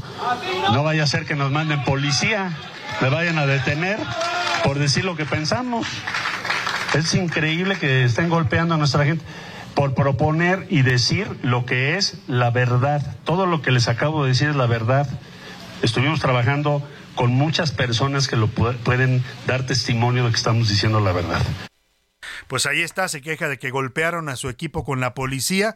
Hace unos minutos subió un video en redes sociales. Esto que escuchó fue parte de la conferencia de prensa que le puse en vivo. Lo dijo después de que ya no estábamos conectados, pero, pero está subiendo, está subiendo este, este audio, este video, perdóneme, sus redes sociales en lo que acusa a Mario Delgado y a mm, Alfonso Durazo de haberles impedido el acceso al conteo de los votos, a lo cual tenían derecho, dice él, a sus representantes. Usaron a la policía hace unos momentitos para impedir que nuestra representación pudiera estar en el conteo de las boletas que hemos estado revisando toda la tarde, toda la noche y hasta este momento. O sea, no vamos a estar presentes en el conteo con el uso de la fuerza pública contra Malú Micher, Jimena Escobedo, el diputado Manuel Reyes y otros compañeros que estaban ahí. Hay testimonio de esto. Imagínense nada más, solo por proponer nosotros que debe reponerse el procedimiento por las graves inconsistencias que hay en todo el proceso, pero sobre todo en las urnas. Pedimos que hubiera boletas para eso. Bueno, ahí está Marcelo Ebrar argumentando por qué no va a acudir al World Trade Center esta tarde a las 5 de la tarde. Y le decía, llamó cobardes a Mario Delgado y Alfonso Durazo por esta actitud represiva y por haber, dice él, golpeado con la policía a sus representantes. Vamos a levantar un acta porque es una vejación la que han hecho hoy con la policía. Y qué cobarde Mario Delgado y Durazo y todos los que están allá adentro. Ánimo, compañeras, compañeros. Así está subiendo el tono cada vez más, esto se está tensando y es muy probable pues que se dé un rompimiento de Marcelo Ebrard. He hablado con gente de su equipo que me asegura que es muy posible que anuncie su salida de Morena y bueno, pues lo que puede venir después, todo el mundo lo ha especulado, que se vaya como candidato de Movimiento Ciudadano. Alfonso Durazo ya respondió, bueno, no, no directamente a estas alusiones personales y a estos adjetivos que utiliza, que lo llama cobarde junto con Mario Delgado, pero sí dijo que las denuncias de Marcelo Ebrard no tienen sustento para Alfonso Durazo, el presidente del Consejo de Morena, las irregularidades en el proceso y en la encuesta no son suficientes para afectar los resultados. Escuche usted. Ha sido un proceso intenso, complejo por su dimensión, complejo por su carácter inédito, pero eh, sumamente participativo y las eventualidades que se presentaron, absolutamente ninguna de ellas modifica de fondo el resultado que aquí nos van a entregar en un par de horas más las casas encuestadoras. A jalar jóvenes. Muchas gracias y gracias a todos los militantes. A jalar jóvenes, está diciendo Alfonso Durazo. Escuchamos también a Mario Delgado agradeciéndole a todos los militantes. Pues han descalificado prácticamente a Marcelo Obrar. Han dicho que son falsas sus acusaciones de irregularidades graves. Dice Alfonso Durazo, y usted lo escuchó, que no hay incidencias mayores que afecten el resultado. O sea, para ellos, el resultado que van a conocer a las 5 de la tarde es válido, es legítimo y se va a hacer valer. La pregunta es ahora, pues, ¿qué le queda a Marcelo Ebrar? Y mire, incluso qué le queda porque pues no tarda en subir algo el presidente. En la mañana dijo que no iba a haber rompimientos porque no eran ambiciosos vulgares y parece que todo indica que sí los va a haber. Y tan se está activando ya esta estructura de Morena. Morena se ha convertido en una réplica del PRI, de los viejos tiempos del PRI. Actúan exactamente igual. Tan igual que en estos momentos un grupo de gobernadores morenistas están subiendo un desplegado a las redes sociales en donde validan el proceso interno. Es decir, también los gobernadores están sumándose ya a la cargada a favor de Claudia Sheinbaum, que es la que va a ser la ganadora, se lo anticipo desde ahorita y dígale que se dígales a quien quiera que se los dé en exclusiva. y entonces los gobernadores están diciendo, pues de algún modo están cerrando filas en torno a Sheinbaum y están también pues eh, rechazando el discurso de Marcelo Ebrard. José Luis Sánchez, cuéntanos de este desplegado de los gobernadores que me remonta tuve un déjà vu de las épocas peristas. 22 gobernadores, Salvador, desde Marina del Pilar de Baja California hasta Cuitlago García de Veracruz. Todos y cada uno están firmando este, pues este comunicado que dice a la letra: manifestamos los gobernadores que el proceso interno de Morena cumplió plenamente con las reglas y objetivos que el Consejo Nacional del Partido estableció. También que particularmente las y los gobernadores de Morena cumplimos con la regla de no injerencia en el proceso y respetamos cada uno de los seis contendientes. Además, también dicen los gobernadores que a la luz de los resultados queda demostrado que este movimiento el de Morena, sigue siendo la alternativa transformadora del sistema político, económico y social de México. También aseguran los gobernadores. Hemos sido testigos de un proceso inédito que destierra, aseguran los 22 gobernadores de Tajo, prácticas antidemocráticas y que representa por sí mismo una contribución histórica al avance democrático de nuestro país. Reconocen los gobernadores el gran esfuerzo y las aportaciones de quienes se han propuesto para encabezar el liderazgo. Y bueno, pues así, así están estos 22 gobernadores, Salvador, pues ya prácticamente apoyando Pues, este proceso. eh, yéndose a la cargada, esto se llama cargada, ¿eh? Es- están apoyando ya a Claudia Sheinbaum y están haciendo a un lado a Morena. Es decir, la 4T se va a activar, al rato le decía no tarda en salir el presidente a decir algo, se va a activar toda esta estructura de poder, este aparato político que es la 4T y van a cerrar filas en torno a la ganadora del proceso, o sea que Marcelo Ebrard se está quedando solo, para que me entienda, en Morena y pues eh, solo, solo Solo él y solo le queda un camino que es la ruptura y la salida rumbo a otro partido. Ya le estaré informando de lo que siga pasando en este tema. Por lo pronto, en Tamaulipas, oiga, hablando de gobernadores, mire, el gobernador Américo Villarreal de Tamaulipas anda firmando desplegados en favor del proceso de la 4T.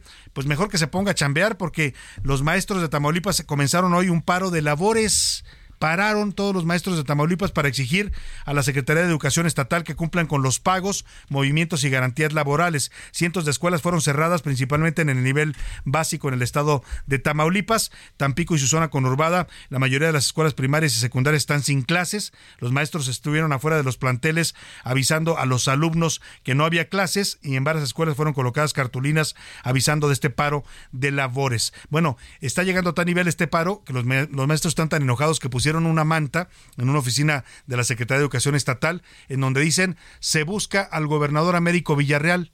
Lo buscamos porque no está haciendo su trabajo, porque está desatendiendo las demandas de los maestros. Pusieron la foto del gobernador como si estuviera desaparecido. Así de fuerte está el paro de maestros en Tamaulipas. Vamos contigo, Carlos Juárez. Te saludo con gusto allá en la entidad tamaulipeca. Cuéntanos de este paro laboral de maestros. Buena tarde. Acaban de hablar de la sección 30 ante la falta de respeto del gobernador al magisterio de Tamaulipas, está anunciando un paro total, compañeros, para que avisen a las bases. Hola, ¿qué tal, Salvador? Muy buenas tardes, qué gusto saludarte a ti y a todo tu auditorio desde Tamaulipas para comentarte que miles de alumnos se quedaron sin clases el día de hoy, luego de que maestros de esta entidad iniciaron un paro de labores para exigir a la Secretaría de Educación que cumplan con pagos, movimientos y garantías laborales. Hay que señalar que cientos de escuelas públicas están cerradas en estos momentos. Por ejemplo, en la ciudad de Tampico y su zona conurbada, la mayoría de las escuelas primarias y secundarias están sin clases. Los maestros estuvieron afuera de los planteles avisando a los alumnos de este tema del paro de labores. En varias escuelas también se colocaron cartulinas avisando que se suspendían las clases de manera indefinida. Algunas más aseguraron que mañana habrá clases. Hay que señalar que desde el día de ayer comenzó un plantón en varios centros regionales de educación de la Secretaría de Educación en Tamaulipas y bueno, ahí mismo el secretario de la sección 30 del Sindicato Nacional de Trabajadores de la Educación Arnulfo Rodríguez Treviñón de conocer que los maestros ya estaban hartos de que les dieran muchas vueltas con sus pagos, por lo que convocó a un paro de labores. Al respecto, el gobernador emitió un mensaje y aseguró a Américo Villarreal Anaya que se tiene todo el respeto a los derechos laborales de las y los trabajadores de la educación y culminó al diálogo para conocer a fondo todos sus planteamientos y encontrar juntos las mejores opciones de solución. Hay que señalar que las grandes ciudades de Tamaulipas, como lo viene siendo Tampico, Madero, Altamira, Victoria, Nuevo Ladero, Matamoros y Reynosa, tampoco hubo clases, quedándose algunos alumnos afuera de los planteles educativos. Este es mi reporte, Salvador, que tengas una excelente tarde. Muchas gracias, muchas gracias eh, a, a, ti, Carlos Juárez. Pues ahí está grave el paro de maestros en Tamaulipas. No hay clases en las escuelas de todo el estado. Los maestros están molestos, acusan al gobernador y a la Secretaría de Educación de no atender sus demandas. El gobernador llama al diálogo. Vamos a esperar. Por lo pronto, pues parece que el paro no se resolverá en las próximas horas. Ya le estaremos informando. Oiga, vamos a platicar de un tema. Mire, en estos momentos con redes sociales, con la apertura de la información en México, con la transparencia, que ahora es un derecho que tenemos los mexicanos a recibir información del gobierno, pues podemos enterarnos de muchas cosas que pasan en el país y que pasan en, el, en la política nacional. Eh, pero no siempre fue así. Fuimos un país eh, con una censura brutal del Estado en los regímenes del PRI. Eh, la información se controlaba desde el poder y eh, pues muchas cosas no nos enterábamos. Y un caso, un caso paradigmático en este sentido que muestra esas épocas de la censura total y brutal desde el poder para los mexicanos es el que trata el, el exministro o ministro en retiro José Ramón Cosío en un libro que está publicando y que quiero conversar ahora con él. Se llama Que nunca se sepa y habla de un caso de un joven Carlos Francisco Castañeda, que en 1970 atentó, quiso matar al presidente Gustavo Díaz Ordaz. Se le falló porque disparó contra un secretario que iba en el auto. Eh, pero el joven fue detenido y desaparecido literalmente. La noticia nunca se publicó en el país. Esta es una revelación que está haciendo el ministro eh, José Ramón Cosío a partir de una investigación que él realiza y que está publicando en este libro. Qué gusto saludarlo, eh, ministro Cosío. Muy buenas tardes. No, hombre, al contrario, como siempre, con mucho gusto. Lo leo en las mañanas, lo escucho a mediodía, sí, es que muchas gracias, como siempre. Oiga, me fascinó la historia, he estado viendo eh, el libro, sé que lo va a presentar en estos días, pero platíqueme, ¿cómo descubrió esto que decía yo? Demuestra que México no siempre fue un país donde los mexicanos pudiéramos tener acceso a la información pública. Sí, efectivamente, mire, un amigo me contó del caso, creo que pasó esto, me dijo él. Me puse a rastrearlo. Había muy poquitas noticias eh, publicadas, algunas en jornada, un pequeño artículo en reforma, pero realmente muy poco de esto. Eh, Alejandro Solar eh, hizo un cortometraje muy interesante, pero en la vida posterior del señor Castañeda. Pero realmente no había esto. Entonces, pues como todo, me puse yo a hacer mi investigación, fui a los archivos, revisé los periódicos completos, varios periódicos, fui a merografías, hemerotecas, en fin, y no existía el caso. Inclusive se lo llegué a preguntar a algunos amigos, pues que saben mucho más que yo de esos periodos y me dijeron que ellos creían que eso que yo decía no había acontecido. Entonces, efectivamente lo, lo, lo ocultaron, como usted muy bien lo, lo mencionaba. Esta persona sí cometió unos delitos, pues sacó un arma de fuego, disparó, quiso matar a una persona, pero en lugar de llevarlo a un proceso penal, que es lo que hubiera correspondido, le hubieran tocado alrededor de 20 años eh, eh, de cárcel, lo, lo, declararon incapaz, lo encerraron en un sanatorio psiquiátrico y dentro de ese sanatorio psiquiátrico, vea usted nada más qué barbaridad, le hicieron una, una, un pabellón especial muy pequeñito, ahí está retratado los restos en el libro, de cuatro por cuatro, ahí lo tuvieron cuatro años sometido pues a unos eh, tratamientos realmente increíbles, no podía visitarlo nadie y tuvo durante cuatro años eh, dos agentes de la Secretaría de Gobernación 24 horas al día. Entonces de ahí ya salió muy deteriorado, estuvo 23 años fuera eh, en el pabellón 5, que era el llamado de los violentos, eh, por una alta médica, que también es muy irregular eso, lo, lo echan a la, la calle, eh, un día lo mata un automóvil y, y, y, fallece esta persona. Pero entonces es una historia de ocultamiento, de connivencia. De abuso de, de, poder, ¿no? De abuso de poder brutal entre los jueces, los del Ministerio Público, los tutores, eh, los psiquiatras la policía, el ejército, todos ahí participaron en esto, una cosa realmente espantosa. Ayer presentó usted este libro, eh, ministro Retiro, y la verdad es que re retrata este México, decía yo, no solo ya de la censura, también un México donde la justicia pues la administraban eh, desde el poder y con muchos criterios más políticos que, de procurar justicia. Porque fíjese usted que le fuerzan a los hermanos, estos también son detenidos, torturados, golpeados, a que eh, presenten la solicitud de declaración de incapacidad del señor Castañeda, uh -huh. ellos, de su hermano, pues, ellos la tienen que presentar y en cuatro días, en condiciones además muy extrañas en el juicio, en cuatro días declaran eh, a, al señor Castañeda incapaz, no hay, no hay revisión de esos casos, eh, no pasa absolutamente nada y lo trasladan eh, a, a, ese, a ese pabellón que yo le estoy comentando. Y al mismo tiempo, y usted lo decía muy bien, pues no se eh, dio a conocer ninguna noticia. Claro. Yo fui al Excelsior, fui al, a la prensa y fue al Universal, muy amablemente me prestaron sus, sus eh, colecciones hemerográficas y estuve revisando día por día el, los y periódicos nada. desde varias semanas, nada. Y buscando en internet, pues, estábamos en pandemia, una y otra vez por todos los nombres y todas las posibilidades, nada absolutamente. Entonces sí realmente es un acto, como usted lo dice, un abuso de poder in, increíble, ¿no? Y sí hay esa, esa forma de presión política sobre los ministerios públicos, sobre los jueces, sobre los psiquiatras, uh -huh. para despedazar todas estas posibilidades. Y para destruir una vida, porque seguramente, como dice usted, el joven delinquió, pues intentó matar al presidente, pero no, no ameritaba que lo enloquecieran, como finalmente hicieron.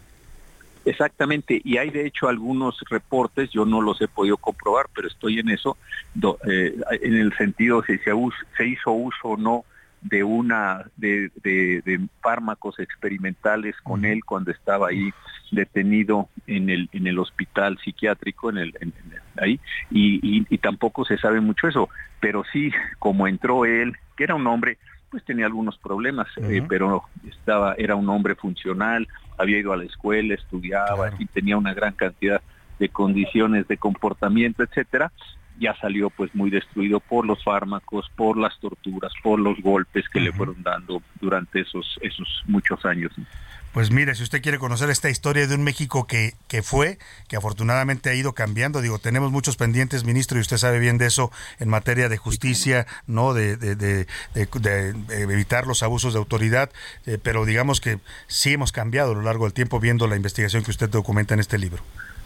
Sí, y esto creo que nos trae a esta idea de por eso es tan importante la división de poderes, por eso es importante los jueces independientes, los ministerios públicos actuantes, pues porque precisamente son estos los que frente a un capricho del poder, frente a un intento de destrucción, pues contrapesan, frenan, etcétera. Ahí seguramente en aquel momento se debe haber construido una ideología entre los que estaban ahí, que eso era muy importante para el bien de la República. Vaya usted a saber qué, qué historias Un asunto de Estado, una prioridad de Estado. Claro, exactamente, una prioridad, ya lo dijo usted muy rápido, así es. Y entonces, oigan, no, no, vamos despacio, pues si hubiera habido controles, hubieran ido al amparo, hubieran tenido que confrontar los peritajes unos con otros y y creo que no se hubiera producido una situación tan atroz como esta. Sin duda alguna, era también la época del presidencialismo omnímodo que hoy también pues estamos tratando de contener y evitar su regreso a esta república. Vamos a estar eh, pues leyendo su libro y yo quiero invitar a la gente que quiere conocer este libro, pues lo busques de, de Editorial Debate, ya está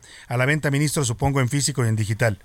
Exactamente, sí, ya está y ahí hay unas fotografías y cuento algo así va a parecer comercial y bueno, pues la verdad sí lo es, pero lo traté de escribir no técnicamente, las notas las mandé todo al final para que la persona lo pueda leer déjeme decirlo así, de corrido, ya quien quiere explorar si se dio el delito A o B o C, pues eso tiene que ir a las notas. Pero se puede correr, leer rápidamente. Esa fue una idea muy buena. Por lo pronto es una gran historia y una gran investigación periodística, así es que ya le puedo decir también colega al ministro en retiro, José Ramón Ah, muchas gracias, muchas gracias. muchas gracias, ministro, a usted y mucho éxito con este libro. Gracias, le mando un fuerte abrazo y gracias como siempre con mucho afecto. Editorial Debate, que nunca se sepa el ministro José Ramón Cosio. Nos despedimos de usted, que pase una excelente tarde, provecho, aquí lo esperamos todos mañana a la una. Por hoy termina a la una con Salvador García Soto. El espacio que te escucha, acompaña e informa. A la una con Salvador García Soto.